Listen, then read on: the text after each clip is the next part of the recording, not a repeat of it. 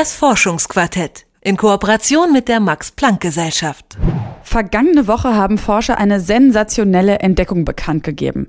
Menschliche Überreste aus einer ehemaligen Mine in Marokko wurden als bislang ältester Fund von Homo sapiens identifiziert. Mit ihren Ergebnissen haben die Forscher gleich mehrere bisherige Annahmen über die Entstehung des Menschen über den Haufen geworfen. Sie haben diese Entstehung nicht nur um 100.000 Jahre zurückdatiert, sie zweifeln auch noch an der Idee, der Mensch sei an einem bestimmten Ort in Ostafrika entstanden. Mein Kollege Mike Sattler war am Max-Planck-Institut für evolutionäre Anthropologie in Leipzig und hat dort mit beteiligten Forschern genau darüber gesprochen. Vor knapp 200.000 Jahren, so lautete im Mai 2017 noch die allgemeingültige Annahme, hatte sich der Homo sapiens in Ostafrika entwickelt. In der Wiege der Menschheit, vermutlich irgendwo im heutigen Äthiopien, vielleicht auch im südlicheren Afrika, war der entscheidende Sprung vollzogen worden. Dort hatte sich der anatomisch moderne Mensch aus einer Frühform heraus entwickelt. Von dort aus besiedelte er nicht nur den afrikanischen Kontinent, sondern den gesamten Rest der Welt. Seine Verwandten, wie die Neandertaler oder die Denisova-Menschen, waren weniger erfolgreich. Sie schafften es zwar noch vor dem modernen Menschen nach Europa und Asien, sind aber schon lange ausgestorben. Der Homo sapiens dagegen ist noch immer auf der Welt und auf der Suche nach der eigenen Vergangenheit. Er kennt seine Geschichte immer genauer, weil er gräbt, und er zieht seine Schlüsse aus dem, was er dort findet. Die ältesten Funde, die es bis dato gab, waren bei 200 und ein bisschen unter 200.000 Jahren in Ostafrika und sonst nirgends. Ansonsten war alles Material wesentlich jünger und insofern ging man davon aus, dass es Ostafrika ist, in der der Homo sapiens dann entstanden ist. Daniel Richter gehört zu dem Forscherteam, das diese Geschichte vergangene Woche zumindest in Teilen umgeschrieben hat denn er und seine Kollegen vom Max-Planck-Institut für evolutionäre Anthropologie und dem marokkanischen Institut National de Sciences de l'Archéologie et du Patrimoine haben der Welt neue Funde präsentiert. Diese Funde stammen zum Teil von Minenarbeiten, die auf dem Gebiet des heutigen Marokkos in den 1960er Jahren durchgeführt wurden. Seit 2004 führen die Institute dort Wiedergrabungen durch und haben neues Material gefunden. Frühere Messungen hatten das Alter der Funde noch kompatibel mit der bisherigen Geschichtsschreibung erscheinen lassen. 160.000 Jahre sollten sie alt sein. Es hat in, bereits eine Altersdatierung gegeben an den Homininenresten selbst, aus den Altfunden, also nicht aus unserem neuen Fundmaterial. Und da sind einige Annahmen hineingesteckt worden, die sich als wohl nicht ganz so richtig erwiesen haben. Denn die Methoden zur Altersbestimmung von Fossilien liefern keine absoluten Ergebnisse, sie sind von vielen Parametern abhängig. Bei den verwendeten Verfahren wird die Strahlung gemessen, der die Fundstücke seit ihrer Einlagerung ausgesetzt waren. Diese ist aber immer abhängig von der natürlichen Strahlung, die am Fundort herrscht. Und bei vorherigen Messungen wurde diese Strahlung nicht an den richtigen Proben gemessen. Daniel Richter hatte sie jetzt direkt vor Ort mit Dosimeter noch einmal genau bestimmt und ist so zu einem neuen, genaueren Ergebnis gelangt. Etwa 300.000 Jahre, so der Experte für Datierung am Max-Planck-Institut, ist der dort entdeckte Zahn von Homininen alt. Diese Zahl haben die Forscher auch mit weiteren Messungen bestätigt. Auch die im Sediment gefundenen Reste von Kleinsäugern entsprechen nach klimahistorischen Daten diesem Alter. Und schließlich, und das ist für die Forscher der vermutlich wichtigste Beleg, haben sie auch Werkzeuge und Fragmente von Feuerstein gefunden, die sie in diesem Zeitraum verorten. Zwar sind die Feuersteine in ihrer Entstehung älter als der Mensch, aber die Wissenschaft hat einen Weg gefunden, nicht deren Entstehung, sondern den Zeitpunkt ihrer Verwendung zu bestimmen.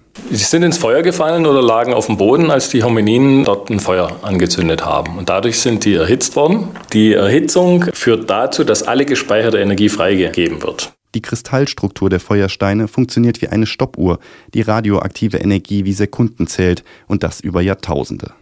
Durch das Feuer ist sie auf Null gesetzt worden. Das erlaubt den Forschern, das Datum der letzten Erhitzung zu bestimmen. Mehrere Messergebnisse an den Feuersteinen der Fundstelle ergaben wieder einen Zeitraum vor etwa 300.000 Jahren. Drei unterschiedliche Datierungsmethoden haben so ein gleiches Ergebnis erzielt. In dieser Hinsicht sind sich die Forscher daher relativ sicher, was sich dort in der Höhle im heutigen Marokko vor langer Zeit zugetragen hatte. Ein paar Jäger und Sammler haben dort Tiere gejagt und verspeist, den tierischen Knochenresten zufolge hauptsächlich Gazellen. Soweit so aufregend. Brisant wird die Geschichte aber erst im Zusammenhang mit der großen Frage, wer diese Jäger und Sammler eigentlich waren. Handelte es sich dabei bereits um Homo sapiens oder um einen entfernten Verwandten? Dieser Frage ist Richters Kollege Philipp Gunz nachgegangen. Was wir gefunden haben, sind die menschlichen Überreste, die fossilen menschlichen Überreste von fünf Individuen, die zu den ältesten bekannten Vertretern der Homo sapiens Linie, also unserer eigenen Art, gehören. Es ist diese Annahme, die derzeit die Gemeinschaft der Archäologen diskutieren lässt, wo man die Grenzen zieht zwischen den Arten der Menschen, an welchen Merkmalen sich der Homo sapiens also eigentlich definieren lässt. Eindeutig beweisen ließe sich die direkte Verwandtschaft schließlich nur über einen Vergleich des Genoms. Doch das ist bei den Fossilien aus Marokko nicht mehr möglich. Zu lange hatten sie in zu harschem Klima gelagert. Alle Reste möglicher DNA sind unwiederbringlich zerstört. Dennoch müssen die Forscher den Vergleich mit heutigen Menschen wagen, wenn sie eine direkte Verwandtschaft herleiten wollen. Gunz und seine Kollegen bedienen sich dazu anatomischen Merkmalen. Also was ganz einfach zu erkennen ist, ist, wenn Teile des Fossils oder, oder in dem Fall das Gesicht wirklich in die moderne Variationsbreite fällt. Also wir haben hunderte heute lebende Menschen vermessen und diese Gesichter dieser Jebel Ihud Fossilien aus Marokko, die fallen da einfach mitten hinein, egal wie man die rekonstruiert. Könnten wir einen Blick in die Vergangenheit werfen, wir wären also überrascht, wie ähnlich und vertraut uns diese Gesichter erscheinen würden, die dort einmal ums Feuer gesessen haben. Dabei hat Philipp Gunz nicht etwa einen Schädel direkt rekonstruiert. Die 22 Knochen- und Zahnfragmente aus dem Fund haben die Forscher nicht zu den fünf originalen Schädeln jener Höhlenbewohner zusammengesetzt, sondern am Computer in monatelanger Puzzlearbeit ganze zehn verschiedene Modelle entworfen, die alle einen solchen frühen Homo sapiens darstellen könnten. All diese zehn Rekonstruktionen dieses Gesichts fallen in die Variationsbreite heute lebender Menschen. Das heißt, auch vor 300.000 Jahren haben diese frühen Homo sapiens Gesichter gehabt, die man heute quasi in der Menge nicht erkennen würde. Während das Antlitz des Menschen von Jebel Irhud dem unsrigen geähnelt haben mag, ist die Schädelform allerdings noch sehr archaisch. Eher langgezogen wirken die Schädelmodelle von Jebel Yehud, so wie es Archäologen auch von anderen Menschenarten kennen. Der Paläoanthropologe sieht darin einen Hinweis auf unsere eigene Geschichte. Je weiter man zurückgeht in, in der Zeit, ne, je näher man zu dem Auftrennungspunkt kommt zwischen Menschen, modernen Menschen und Neandertalern, desto ähnlicher und archaischer müssen diese Fossilien aussehen. Ne? Das heißt, das Gehirn entwickelt sich quasi im Laufe der Homo sapiens Evolution und nicht nur die Gehirngestalt, sondern vermutlich auch die Gehirnfunktion entwickelt sich innerhalb unserer eigenen Art. Denn indirekt lässt diese Entwicklung der Schädelform ansatzweise Rückschlüsse auf die Entwicklung unserer kognitiven Fähigkeiten zu. Denn es ist die Entwicklung des Gehirns, die dem Schädel seine Form gibt. In der Entwicklung vom Fötus zum Kleinkind bläht es sich auf und drückt den Schädel in seine Gestalt. Der frühe Homo sapiens hat demnach über ganz andere kognitive Fähigkeiten verfügt als der heutige Mensch. Aber was bedeuten diese Funde jetzt für die Entstehungsgeschichte des Menschen? Das internationale Forscherteam leitet noch eine weitere Theorie aus ihren Funden ab. Wir glauben, das ist in Wirklichkeit eine Zufallsstichprobe einer Wanderungsbewegung, die durch ganz Afrika geht. Und das schließen wir daraus, weil wir in diesen Fundstellen auch äh, Steinwerkzeuge finden, ja, aus der sogenannten mittleren Steinzeit. Und diese Steinwerkzeuge in einem ähnlichen Alter, also zwischen 250 und 300.000 Jahren, findet man in ganz Afrika. Damit greifen die Forscher die Theorie einer Entstehung im Osten Afrikas nicht direkt an. Der Mensch könnte aber genauso gut an einem anderen Ort in Afrika entstanden sein, auf einem Kontinent, der um diese Zeit wesentlich wirtlicher ausgesehen haben muss als heute. Die Sahara etwa war ein grüner Landstrich, auf dem Zebras, Gnus und Gazellen ideale Jagdbeute boten. Auch das belegen die Reste von Knochen solcher Tiere in Jebel Yahud. Ob sich diese Theorie einer Wanderschaft des Menschen belegen lässt, wird die Zukunft zeigen. Jebel Yahud ist auf jeden Fall ein großer Glücksgriff für die Archäologen. Nicht überall in Afrika werden sich fossile Nachweise einer solchen Migration finden lassen, erklärt Daniel Richter.